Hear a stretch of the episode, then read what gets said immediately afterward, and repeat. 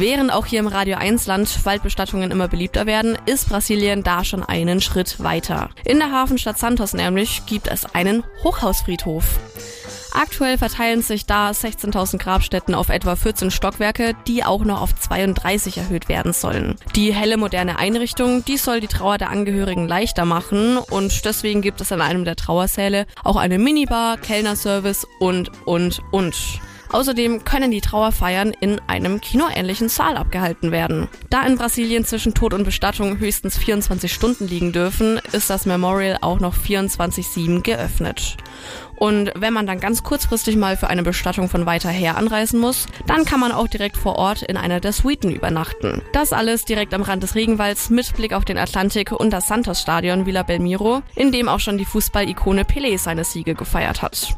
Pelé selbst ist übrigens auch dort im Eingangsbereich des Mausoleums bestattet worden. Und damit habe ich aber auch wieder was gelernt, was mir wieder ewig im Kopf bleiben wird, anstatt dem Ort, an dem ich meine Blumenvase abgestellt habe.